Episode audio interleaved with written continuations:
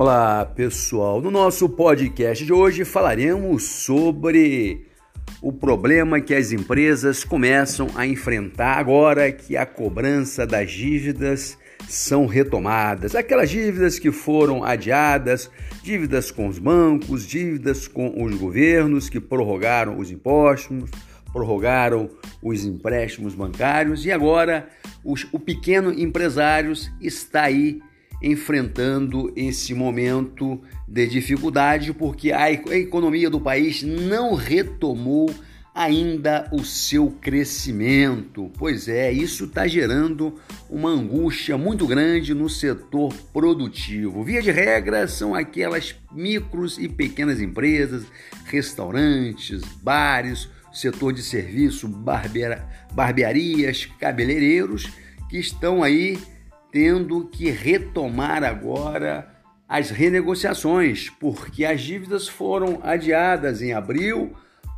contando que a pandemia em agosto já estava de certa forma dissipada, mas infelizmente a pandemia não tem dia e nem hora para ir embora. E esses empresários terão agora que renegociar essas dívidas que foram prorrogadas, porque o faturamento das empresas reduziu significativamente. E é, um outro aspecto, o aspecto da economia internacional no mercado de câmbio, percebe-se hoje que aumentou a fuga de dólares. Investidores estão preocupados com a situação do Brasil.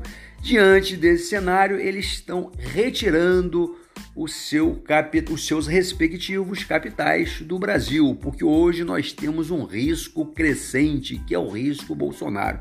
Além do mais, o discurso do presidente on... ontem na ONU foi lamentável, foi melancólico. Me parece que o presidente fez o discurso para a sua militância, esquecendo que ele é um chefe de Estado e um chefe de governo. Um grande abraço e até o nosso podcast.